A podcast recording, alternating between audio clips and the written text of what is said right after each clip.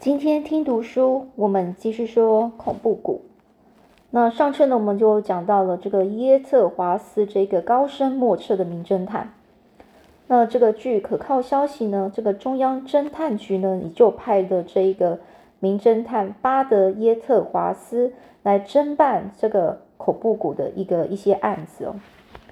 那这个呃马金奇首领啊，就召开了会议。他说呢，这个会议主要是由马考麦克，他呃就是突然紧急啊，有一些事情要宣布。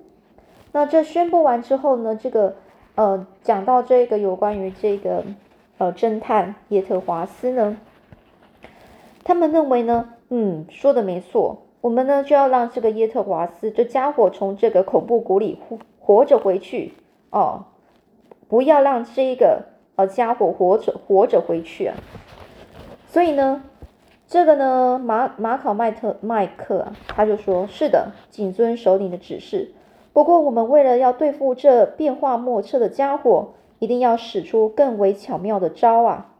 希望能够以首领为主，大家同心协力，团结一致的来协助我哦，协助我就是马考麦克，协助马考麦克。这一点不知道大家能不能够办到呢？”那这首领就说：“那是当然的，可是你到底是要怎么样，怎么认识这个耶特华斯的？大家都很好奇啊，你怎么知，怎么认识耶特华斯这个侦探呢？”这波多人呢在旁边催促着，就说：“马考麦克，你快点说嘛，不要再卖关子了。”马考麦克呢就说：“好的，现在我要说出来了，在同志们的面前，我是绝不隐瞒的。”而呃，这时候呢，马考麦克笑着拿起了摆在面前的威士忌苏打呃苏打杯子，一口气就喝了下去。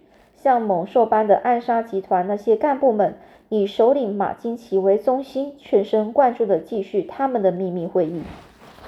这时候，马考麦克就去就开始说：“哦，他是怎么认识牙呃耶特华斯这个侦探的？”他就说呢：“有一天呢，我是在一次一次行驶的火车上。”遇见耶特华斯那家伙的，当然呢，最先我也不知道那就是他。啊马考麦克的目光向大家扫视了一番，然后又说：“因为火车的行动非常慢，旅途很无聊，我就和身旁的一个人开始闲聊起来。他呢，竟然是一个新闻记者。这时候呢，这个呃，这个侦探啊，耶特华斯就问问我说：呃，就说啊。”我是从纽约特派来此地的，这个新新开辟的市镇到底和别的地方有有不同呢？哦，那时候呢，这个马考麦克说，我那时候一听到他的口气，我就发现呢，他有一点侦探的味道，就是在试探试探你哦，知不知道这个地方哦？于是呢，那时候我就打个哈欠问啊，有什么不一样啊？那这，呃，耶特华斯呢就说了，听说有个施哥勒勒兹的杀人暴力集团相当的活跃，哦，你在这个地方待久了，一定知道了很多吧？于是我就在那边笑啊，说我就说施高勒兹集团并不像一般人传说的那样可怕，哦，那这个耶特华斯就说，所以呢，本社特地呢派我前来实地调查，如果肯把真实的情形告诉我。哦，如果你呢能够把实际的情形告诉我，我一定会重重酬谢你的。同时，为了新闻道德，我会绝对保守秘密。你也不必担心，这是不必担心说我会把你的身份说出来。来吧，这里有一点谢谢礼啊，请你收下。说着呢，这个呃耶特华斯呢，他就大方的掏出了二十元美美钞来哦，美钞就美金啊，美元呢。那耶特华斯就说了：“你如果告诉我一些我想知道的事，比这多出十倍、二十倍的酬金啊，我都愿意付。”那时候我就看他这种出手阔、非常阔绰的样子呢，就越觉得他真的很像真，真的就是个侦探，更觉得不能够疏忽大意呀。于是呢，他又说了：“怎么样？我就要在下一个霍布逊站下车了。”我看他这样着急，我认为他毫无疑问的就是个侦探。我就故意装糊涂，想要戏弄他一下。哦，我就跟他说：“你真的愿意付出那么多的报酬吗？”然后呢，我就瞎编了一套假话，一直说到霍布逊车站。然后呢，这一个耶特华斯呢，他就跟我说：“谢谢你，幸亏遇到了你。”他就掏出了四百元美钞，放在我的膝盖上，然后匆匆的走出月台了。我心想啊，这是一个不可放过的机会啊！我于是呢，有跟着下火车，远远的跟在他后面。他一直走进了站前的电信局，于是呢，我就赶快躲进了一条小巷子，在那边等。过了不久，那家伙又走出了电信局，我就立刻呢跑进电信局。刚刚好有一名叫做南奇斯的女局员。她跟我有交情哦，她是一个心直口快的女人。这马考马考麦克又喝下了一杯威士忌苏打，然后呢继续说下去。所有的马金奇首领以下的干部们都被马考麦克的话所吸引，鸦雀无声的去认真的倾听着。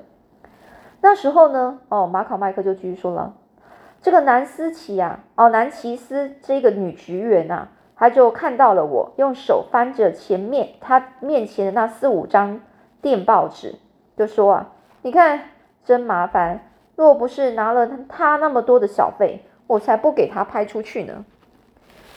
这个南奇斯呢，他看起来啊，显显得不是很愿意说。怎么样？那时候我就从旁边啊看看过去，那电报纸上满满的写着许多密码，嗯。南其斯，像这样的电报拍起来恐怕是很费事吧，就是很麻烦的意思哦。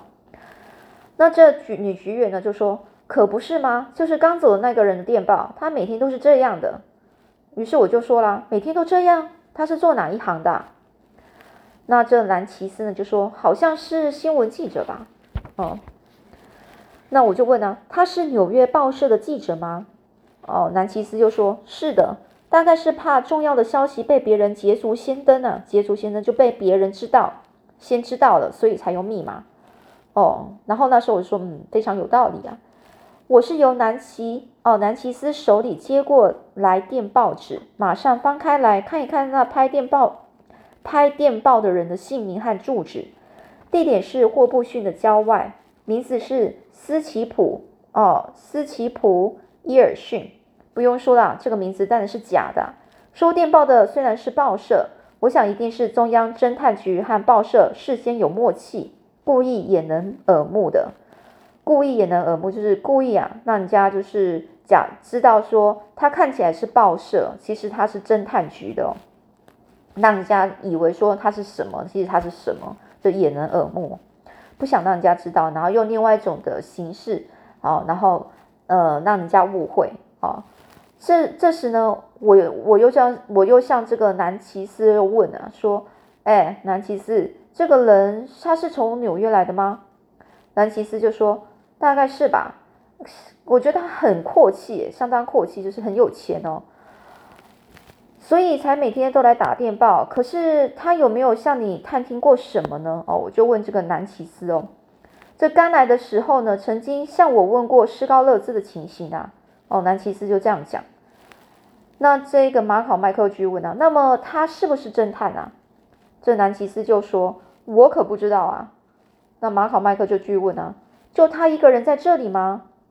南奇斯就说：“应该不止吧。不久以前，当他又来打电报的时候，从后面进来一个人，招呼他说：‘耶特华斯，你在这里呀。’随后两个人就一块出去了。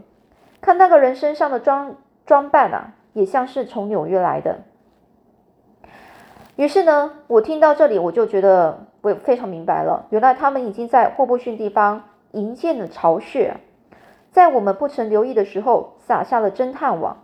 哦，当我正在考虑把这些情形报告给首领知道的时候，碰巧又来了这封从纽约寄来的信。这一次是势力雄厚的五大公司和铁路总局在后面撑腰，由中央侦探局特特派的人啊，一定非同小可。我们如果不早些设法消灭他，真的会后患无穷呢。后患无穷，就是特非常严重。这个马马金奇首领呢，轻轻的转动一下他的身体，然后就说：“马考麦克，那么依照你的意思，应该怎么办才好呢？”这马金奇啊，似乎想了很久，才朝着这个马考麦克追问呢。这时呢，那黑豹般的这个波多人啊，从旁边就说。既然不是平常的家伙，那就用普通的办法是不行的。不是平常的家伙，就是他是很特别的家伙，当然不可以用不可以用普通的办法。这个马考麦克呢，他的脸色啊，就是一种不慌不忙啊，声音也非常很清朗嘹亮，说：“至于我的计策，嗯，明天早上我打算自己一个人到霍布逊郊外那家伙的住处，单独和他见面，假装泄密给他。那装作新闻记者的耶特华斯一定会以为我是一个不可错过的大好机会，花再多的钱也愿意。接着我就骗他说，施格勒兹的秘密文件都藏在我的。”住所哦，但是呢，团员们的耳目众多，一时间无法都拿出来。最好今天晚上十点左右，你呢就悄悄来到我那里，我住的地方哦，我可以都拿出来给你看。不过绝绝不到你这里来哦，不可以把东西拿过去，一定要请这个呃这个侦探啊去这个我住他那个马考麦克住的地方啊。马考麦克呢就说。我想啊，那家伙一定会不加考虑的依照我的话前来的。然后呢，另外一个老虎一般的这个寇马克迫不及待问啊啊，然后呢？然后这个时候呢，这个那就要看首领和你们大家了。你们最好在九点左右就埋伏在我的所住的地方，等他来的时候出其不意哦。马考麦克就就这样子就说。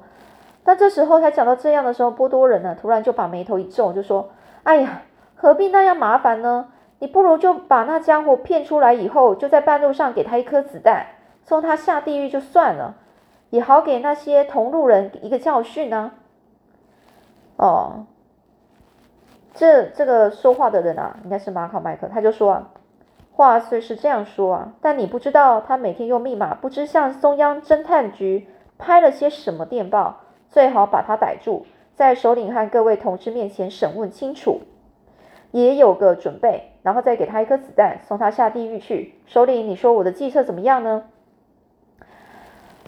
这个首领就说也好，就这么办吧。因为耶特华斯那家伙向来都以为自己是很了不起的名侦探，有点藐视我们施格勒兹同志啊。如果一枪就把他打死，未免也太便宜他了。总要把他抓着，然后好好的折磨他一下。马考麦克，你说我们大家应该采取怎么样的行动呢？这时候马考麦克就说：“啊，我听说他是一个很难对付的家伙，如果冒冒失失的把他带到首领这里来，一定免不了互相冲突。万一那枪声被警察听到了，赶过来，那麻烦可大了。而且吵吵闹闹也不太妥当，所以我打算在我的住所大厅里摆好酒菜，让大家先等候在那里。”等他来了以后，我就从侧门把他带到里面的一间屋子，告诉他我马上把所有的文件拿到这里来。然后我就回到大厅里通知你们，再假装把文件带给他看。趁他在看文件的时候，从后面抱住他。当我喊抓到的时候，你们就要赶快来协助我。但是必须注意啊，动作不要太慢，万一被他挣扎脱逃了，那就糟了。随后呢，我们就可以大大摆庆功宴，好好庆祝一下。首领，你认为这样做可以吗？这首领听一听就说：“好的，那不然就这样办吧。”首领马金奇啊，显得非常满意的点着头。这时呢，那像狼一般的伊拉比在一旁说：“最后，请把它交给我，让我来打发他。你看，这东西既不太高，又又非常的准确。”说着，他从衣服拉出一架长五十公分的短钢炮。哦。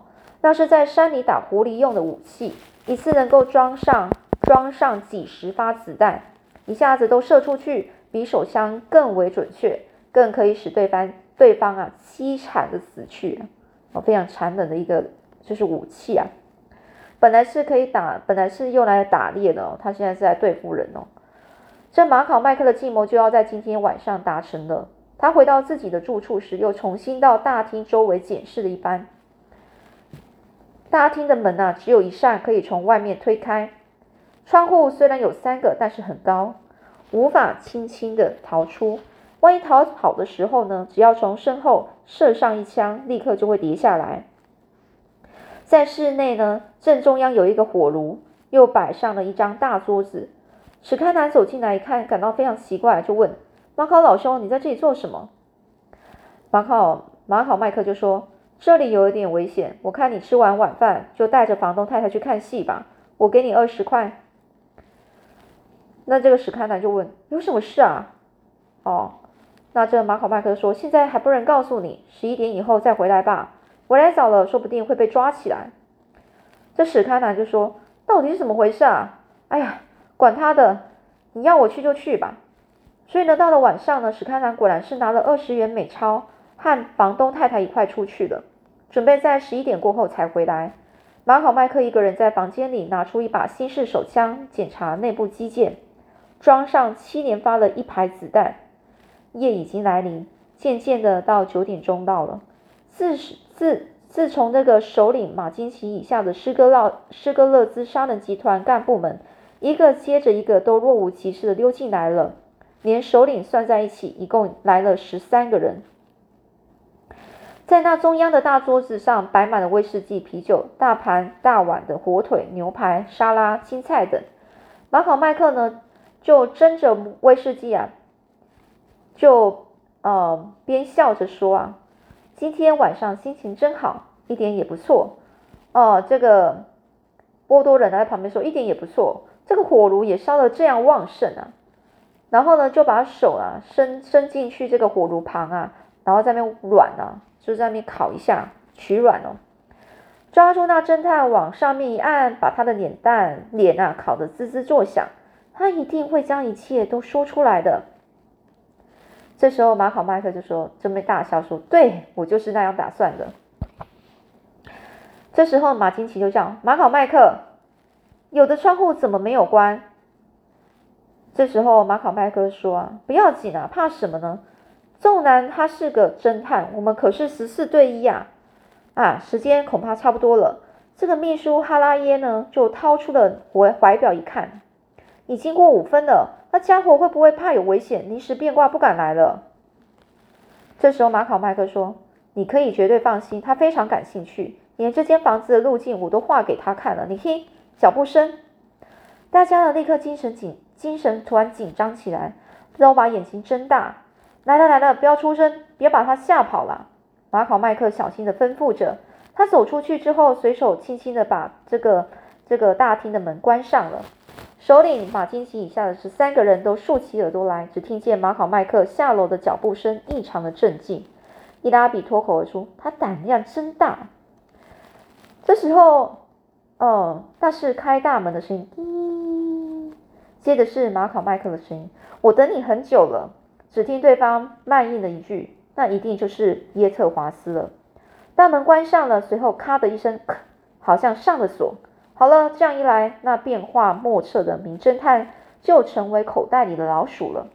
大家的面呐，的脸呐，脸庞上都浮现了一丝呃狞笑啊，狞笑就是那种泥泞的那种笑容，那种很可怕那种 那种笑容。接着呢，两个人的脚步声呢，经过楼梯啊，走进马考麦克的房间，门似乎还开着。这以后呢，就突然寂静无声了。哎，难道？已经抓住了吗？他们这十三个人啊，他们个个都摩拳擦掌，只等着马考马考麦克的一声呼叫。但是等了许久，却一声啊，完全没声响。哦，马考麦克和耶特华斯到底在做什么呢？咦，这时候老虎寇马克突然放声大笑起来，他已经等得不耐烦了。这首领马金奇小声骂着：“哎，你不要出声啊！”这时候门打开了，走进来是马考麦克，大家吃了一惊啊！怎么样，进行的不顺利吗？这马考麦克走进大桌前就停了下来，他呢就看着马金奇和大家的眼神和平常有点不一样，充满了深邃的光芒，显露出无比坚定坚定的意志啊！他怎么啦？大家都很疑惑。但马考麦克，但是这个马考麦克却只是默默无语，都没讲话。喂！莫名其妙的首领马尼马金奇呢，轻声问马考麦克：“你怎么啦？”这个马考麦克没说话，然后又问啊，他就像那个首领问啊：“哎，对方怎么了？”这马考麦克也没讲话。这时候马考麦克说：“就是这时候他们那个首领就说：‘哎，你自己一个人就把他给制服了吗？’”这个从马考麦克的口里呢，突然爆出一声冷笑，接着说：“ 就说你说些什么？”谁是马考麦克？这首领就啊，已经没有马考麦克这个人了啊。这首领说怎么了？他们彼此呢互看了一眼，首领马金奇的络腮胡呢整个就竖起来，大声说：“我问你，耶特华斯那家伙到底怎么了？”这时候呢，这马考麦克呢就说：“不是来的吗？”哦，这时候你说：“哈，什么？”马考麦克就说：“站在你面前的不就是耶特华斯吗？”在场的十三个人啊，脸色都为之一变。那后面故事又是怎么样呢？我们下次再继续说喽。